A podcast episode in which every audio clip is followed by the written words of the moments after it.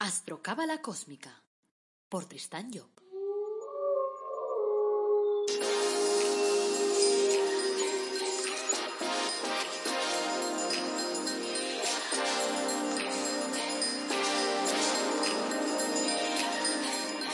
Astrocábala Cósmica, episodio 107. Te brindo una calurosa bienvenida a Astrocábala Cósmica, el programa en el que abordamos reflexiones cósmicas, astrología cabalística y cábala y lo hacemos para que lo puedas entender, para que sea fácil y para que lo puedas aplicar a tu vida. Este es el episodio 107, es lunes 7 de diciembre de 2020 y esta es la sección de reflexiones cósmicas. Hoy hablaremos de los efectos de la negatividad y de qué es el apego. Interesantes temas. Soy Tristan Job, tu astrólogo, cabalista y escritor cósmico, y llevo más de 30 años con estos temas. Como siempre, antes de arrancar un poquito de publicidad megacósmica, quiero recordarte que en la web tristanyo.com tienes un apartado de carta astral en el que podemos trabajar tu carta y, y hacerte ver a través de una consulta, pues, cuáles son los pros y los contras de la jugada. Siempre en positivo, ¿eh? porque hay gente que me dice a veces, oye, no me vas a decir nada malo. Yo no digo nunca nada malo. Todo es bueno en la vida. No existe lo malo. Por lo tanto, lo único que hago es dar información para que te conozcas mejor, para que sepas cómo andar por la vida y para que sepas a veces pues esas cosas que no entiendes, porque a veces entre la persona interna y la externa hay un abismo tan grande que eso nos lía, eso nos, no, no, no, nos vuelve la cabeza al revés.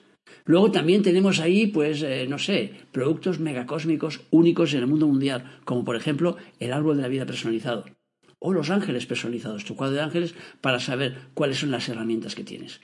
O sea, aprovecho para pedirte que me des sugerencias y preguntas sobre lo que quieres que tratemos en estos, en estos podcasts, porque el lunes está dedicado enteramente a ti. Bueno, todos los podcasts que hago están dedicados a ti, pero este lo diriges tú, porque a través de tus preguntas, bueno, yo las voy contestando y así vamos tratando esos temas.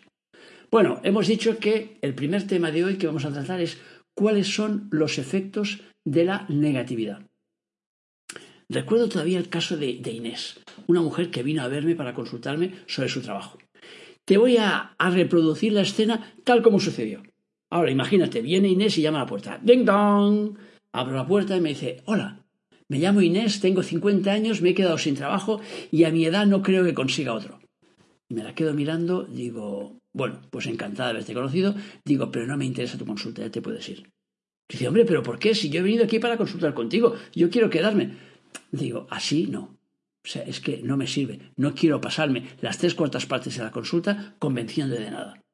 Por lo tanto, lo único que te propongo, si quieres, es que salgas y hagas una entrada distinta a la que has hecho ahora. Entonces se me quedó mirando así con cara cósmica, pero era una mujer de recursos. Salió fuera y llamó a la puerta de nuevo. ¡Ding dong! Dice, hola, soy Inés, tengo 50 años, me acabo de quedar sin trabajo y quiero encontrar otro. Digo, pasa Inés. ¿Le ves la diferencia? ¿La diferencia entre una entrada y la otra? Se la ves, ¿verdad? Es que, claro, eh, a lo mejor piensas, este tío es demasiado cósmico. No, pero esa, salida que le hice, que fue totalmente inesperada, inesperada, pues para Inés, le hizo cambiar de chip, le hizo salir de su negatividad. Porque es muy chungo que te entre una persona diciendo, tengo 50 años y ya no voy a encontrar trabajo. Entonces, ¿para qué vienes? Tengo que estar luchando ahora para convencerte de que sí. No fastidiemos. Y más que cuando me vino a ver, yo tenía, yo creo que debía tener ya prácticamente esa edad. Digo, Dios mío, Dios mío, Dios mío, lo que me está poniendo encima. Si me la creo, imagínate, si me quedo sin trabajo, como me pasó una vez que me quedé sin trabajo ahí, que me mandaron ahí dos, dos burofaxes de esos cósmicos de los dos sitios donde yo trabajaba, que eran dos sitios online, y, los dos, el mismo día, recibí dos profaxes de dos empresas que no se conocían entre sí, que no tenían ninguna relación entre sí, que por lo tanto, entre comillas, la gente diría, qué casualidad, qué, casualidad y qué hecho cuartos. Y claro, ¿me lo tomé de forma negativa? No. Me parece que te lo expliqué en otro podcast de estos. Me fui a comprar jamón, me fui a comprar una botella de champán, compré un buen pan de esos de chapata para hacerme pan con tomate y jamón cuando llegara, cuando llegara mi mujer a casa y los niños. Y lo celebramos. Claro, ¿qué celebramos? ¿Que había echado y me había quedado sin trabajo? No, celebramos que se había cerrado una puerta y había otra puerta maravillosa que se estaba abriendo delante mío. Claro que yo soy así. No todo el mundo es así. No sé si todo el mundo debería o no debería ser así, pero en todo caso ya te digo que la negatividad esa eh, eh, es una actitud.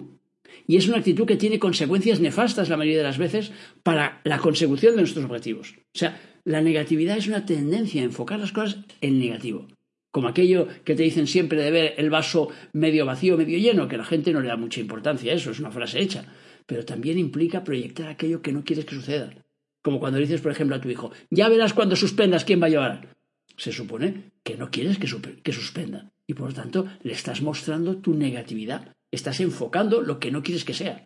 O cuando dices, a ver, si voy a casa de tal persona, seguro que me contamino. Lo único seguro en esta vida es que tarde o temprano nuestro cuerpo físico se va a morir. Lo demás es pura y negativa especulación. ¿Cómo que seguro ni que hecho cuartos? O sea, no puedes irse con esa mental negativa. Lo mejor es que no vayas a casa de esos amigos. Si tú crees que te vas a contaminar, ya no vayas. Pero no negativices la situación antes de que haya pasado. Porque eso es chungo. O sea, la negatividad, si navegas demasiado en ella, puede llegar a darte una visión derrotista de la vida. Y eso puede influir en el desarrollo de tu vida a todos los niveles. Por ejemplo, no sé, imagina que te preparas para presentarte unas oposiciones y un amigo te dice que hay 100.000 solicitudes.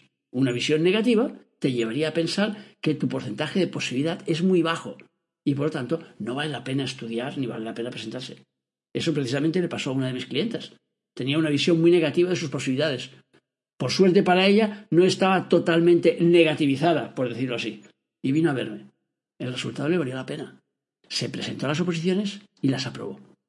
Y me escribió después un mail para decirme que todavía se hacía cruces de haber conseguido la plaza entre tantas solicitudes. Y es que a veces la negatividad va asociada a una baja autoestima o incluso a una visión limitada de tus posibilidades. Claro, si no se hubiera presentado esa chica, no hubiera aprobado. Ahora tiene trabajo para toda la vida. Fíjate la diferencia que hay entre una cosa y la otra. Claro que eso no quiere decir que todo el que se presente va a aprobar, no. Pero como mínimo, si estás estudiando buena cosa, preséntate, alma de cántaro. Preséntate. Ya veremos después lo que sucede. Pero como mínimo, enfócalo en positivo y preséntate pensando que vas a aprobar. Porque si te presentas pensando que vas a suspender, ahí sí que no vale la pena que te presentes. Deja la oportunidad para otro que tenga más ganas que tú. O sea, muchas veces me he encontrado con personas que me preguntan, oye, pero tú cómo haces para enfocar la vida siempre en positivo? Además, con la que está cayendo. Pues es muy simple, porque ser negativo es que no desgraba. Y no es una frase hecha o una frase, no sé si alguien más, yo la digo siempre, no sé si, si la inventé yo o la inventó alguien más, pero que no, que no desgraba, que si me dieran dinero de Hacienda cada vez que tengo una visión negativa de las cosas, pues un rato al día lo pasaría, decía, venga, para sacarme mil euros al mes, pues venga, cinco minutos al día tengo visión negativa. Pero es que no me dan nada, no me regalan nada por ver las cosas en negativo. Entonces, ¿por qué copón quiero verlas en negativo? ¿De qué me sirve? A mí la negatividad nunca me ayudaba en nada, pero en nada sino al contrario, las contadas ocasiones en las que he visto las cosas un poco en blanco y negro, se me ha torcido todo y me ha salido mal. Claro, hasta que he corregido la actitud y las cosas han vuelto al orden. O sea, tener una actitud positiva no significa ser tonto o no ser capaz de ver la realidad. Más bien sería aprender a creer en las posibilidades que te brinda la vida. Y ya te digo, total, te va a costar lo mismo. Porque es igual de barato o igual de caro. O sea que no, no es porque tengas una visión negativa de las cosas vas a ganar más, que va. Mi experiencia me ha llegado a comprender que vivo en un mundo que tiene infinitas posibilidades y que cuando algo me sale mal, no se debe forzosamente a que lo esté haciendo mal. A lo mejor es que aquello eh, en lo que estoy poniendo ahí mi empeño, pues está yendo por un lugar equivocado. A lo mejor es que no toca, o a lo mejor no me toca en ese momento. Por tanto, así que enfadarme con el mundo porque no me salga, no me vale para nada. Yo lo que hago es pararme y reflexionar sobre la película. Siempre con la mente abierta. Siempre pensando que si no es esa, la vida me va a dar otra oportunidad. Y así ha sido sin embebido. O sea, que yo estoy hablando de algo que he practicado. Llevo ya muchos años ya metido en, este, en, esta, en estas faenas o en estas corridas. Allí, como dirían ahí en, lenguaje, en lenguaje taurino. O sea que, claro, al final de ir capoteando y tal, pues te das cuenta de cómo funcionan las cosas. La negatividad, en cambio, te lleva a encerrarte, a colocarte en contra del mundo y de las personas que lo conforman. O sea, recuerdo aquella historia que contaba mi padre. Dice, de un empresario que tomó un taxi para irse al aeropuerto. El hombre iba un poco justo de tiempo y le dijo al, taxista que acelerara, que fuera más rápido. El taxista pasó por un radar móvil y la policía lo interceptó y lo paró. El taxista se enfadó muchísimo y se enzarzó en una discusión con los agentes. ¿El resultado cuál fue? Pues el lógico, el empresario perdió el avión. Cuando llegó a su casa, encendido de rabia, pensó en llamar al día siguiente a su abogado para denunciar al taxista, porque el, hombre había cogido la matrícula. Por la mañana repasó la prensa como hacía pues todos los días y se le la sangre cuando leyó la noticia. Su avión se había estrellado y no había supervivientes. Pensó entonces en el taxista y las lágrimas le desfilaron por las mejillas, a darse cuenta de que aquel hombre le había salvado la vida. Me encanta esta historia que contaba mi padre. Yo siempre pienso que las cosas suceden por una razón. Y aunque esa razón se nos escape muchas veces, pues procuro no pensar en negativo y no pensar que ha sido para mal, sino que ha sido para bien. Lo mires por donde lo mires, la negatividad nunca va a ayudarte a avanzar sino que al contrario, tiene tendencia a desanimarte y por lo tanto a frenarte, porque cuando te desanimas, ¿qué haces? Te frenas. Ahora bien, es evidente que vivimos en una sociedad montada absolutamente en la negatividad.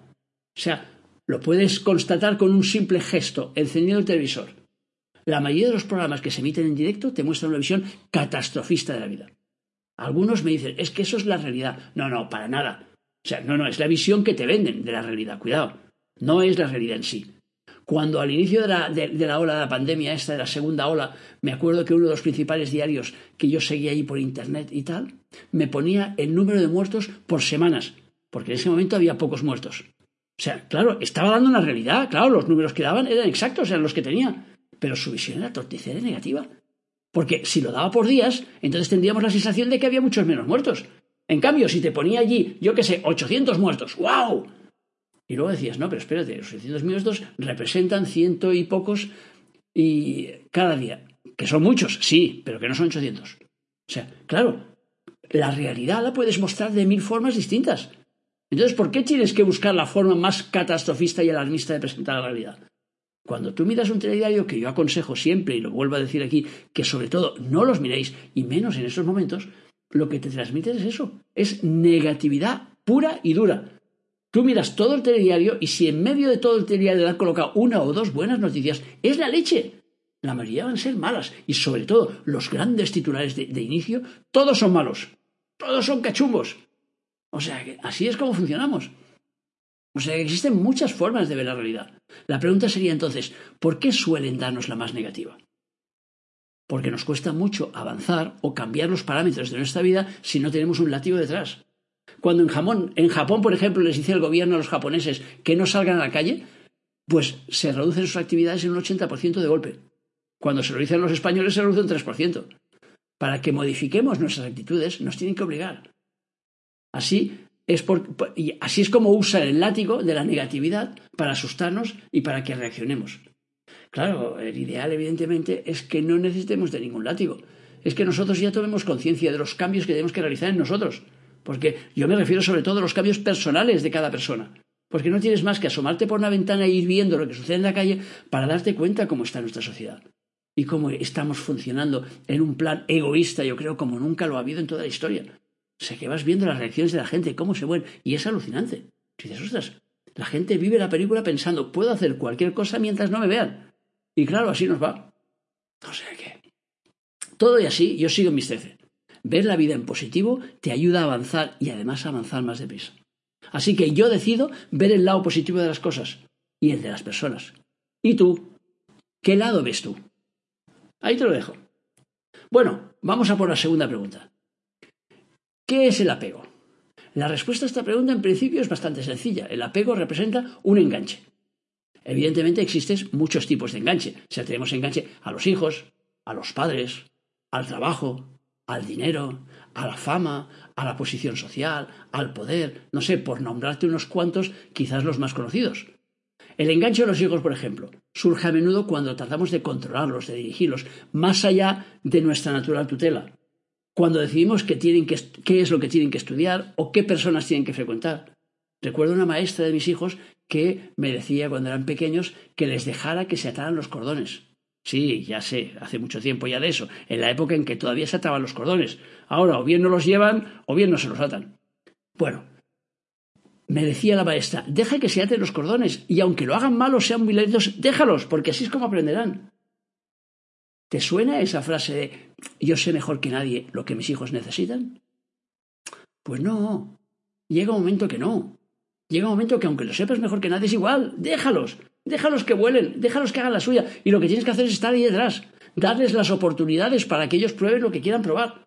Dentro, evidentemente, de unos carriles adecuados. No estoy hablando de cualquier chorrada. Pero claro, si tú quieres que tu hijo sea, sea yo que sé, abogado, y tu hijo lo que quiere ser es guitarrista de una, de una banda de rock, pues no sé, chica, dale una guitarra y a ver qué pasa. O sea que ayúdale a aprender música y a ver qué pasa. Yo qué sé, llévalo a un conservatorio y a ver qué pasa. O si no te lo llevas ahí a la tele, a que salga en el programa de la voz. Yo qué sé, probemos a ver qué pasa. Dale la oportunidad de que pruebe su realidad. Eso no significa que deje de estudiar o que deje de hacer otras cosas. Pero como mínimo le das la oportunidad de ser libre y de no tener ese enganche que le tiene que decir todo el rato cómo hacer las cosas. El apego engancha a los padres es cuando queremos retenerlos y que estén con nosotros el máximo tiempo posible, aun cuando vemos que su situación ya ha llegado al límite. Yo recuerdo, por ejemplo, una historia personal, mi tía, dándole bofetadas ahí, suaves tampoco, eran muy fuertes, pero le daba bofetadas ahí a mi abuela en la cama del hospital. Y le iba repitiendo, despierta en gracia, en gracia, despierta, despierta en gracia. Y su marido trataba de calmarla déjala, Rosa, déjala, llegó su hora. Mi abuela tenía 101 años. Evidentemente ese día se fue. Pero mi pobre tía estaba intentando retenerla, estaba pegado a ella, probablemente porque se planteaba qué sería su vida ahora sin su madre, que se había pasado los últimos 20 años por lo menos, sí. Uh, sí, más casi, si no los últimos 20, yo creo que sí, 20, 20 y algo. O no, 18 años, no sé cuántos, en su casa. El apego al trabajo, por ejemplo, es cuando ponemos el trabajo por encima de cualquier otra cosa. De la familia, por ejemplo.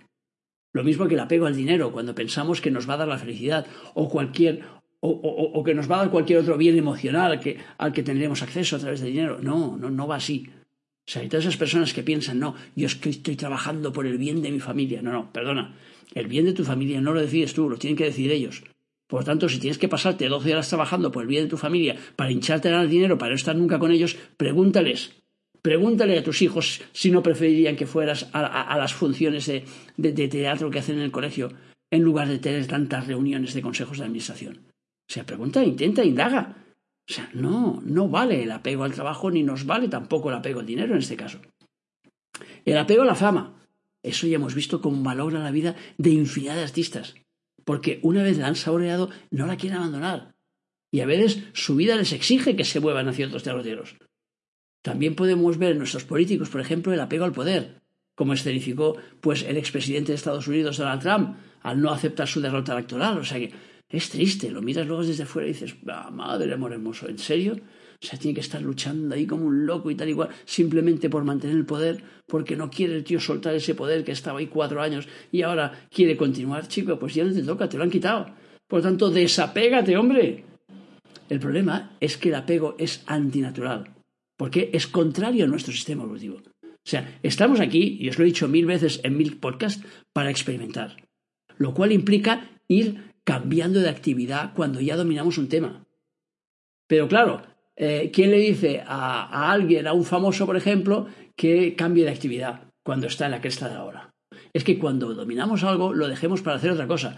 Eso no significa que abandonemos algo que nos está dando éxito nos está dando dinero para comer, pero sí que busquemos una actividad paralela como mínimo. El hacer otra cosa, para que aprendamos a hacer otra cosa al mismo tiempo y no estemos siempre haciendo lo mismo. Otro punto importante a destacar es que el desapego no es sinónimo de desprenderte de todo lo que tienes, sino de desengancharte de lo que tienes, que es muy distinto. El desapego no implica forzosamente renunciar. Por ejemplo, desapego no es que le regales tu coche a alguien y te quedes sin él sino lo que se trata es que, por ejemplo, si tu hijo lo necesita, se lo prestes. Si un amigo te lo pide porque lo necesita, se lo prestes. El desapego tiene que ser con relación a la parte emocional sobre todo. O sea, que es la que nos da esa sensación de posesión. O sea, por ejemplo, desapego en el amor sería ser capaz de desear que la persona a la que amas sea feliz de verdad, incluso si eso implica que no esté contigo. Eso suena muy duro, ¿verdad? No, en realidad no es duro, sino que lo que pasa es que va en contra de nuestra forma de ser. Entonces, cuando nosotros tomamos algo como nuestro, decimos, ya está, es mío. Entonces, como es mío, pues entonces tengo que guardarlo para mí. No, no, es que no es tuyo. Es que nada en la vida es tuyo. Te ponen las cosas delante para que las utilices, para que experimentes con ellas, no para que te las ates y las metas y tal. Es como la gente que tiene joyas que las esconde en la caja fuerte. ¿De qué sirve tener una joya y tenerla escondida? Póntela, hombre, póntela. Es que me la pueden robar. Da lo mismo. Si te las roban, besitos para ladrón y besitos para ti. O sea, es que, ¿para qué las tienes si no? Y si no, véndelas y gástate el dinero en otra cosa. pero que las tengas en una caja fuerte, simplemente esperando que una vez cada tres años te las puedas poner en una historia muy especial, no, entonces no las tengas, es mejor no tenerlas. La posesividad suele ser un enemigo total de la evolución y un amigo, evidentemente, del desapego. Por tanto, te, animo a que busques en tu vida cuáles son las parcelas en las que muestras más posesividad y cuáles más desapego. Por lo tanto, ahí te lo dejo. Y hasta aquí las preguntas de hoy. Espero tus preguntas para incorporarlas a los de, a los, a los lunes, vamos. Gracias por escucharme, por seguirme, por valorarme en las redes sociales, por apuntarte a mis cursos, por darme feedback. Acuérdate del me gusta, me gusta, me gusta. Y luego en las notas de este podcast, pues tienes ahí los enlaces si quieres ir pues a la página de tristanyo.com, por ejemplo, muy fácil, ¿verdad? tristanyo.com, y ahí tienes la posibilidad de solicitar una consulta o muchas otras posibilidades. Te animo pues a seguir escuchándome. Te deseo que tengas un día feliz y maravilloso y que sigas como siempre nuestro lema, apasionate, vive, cambia.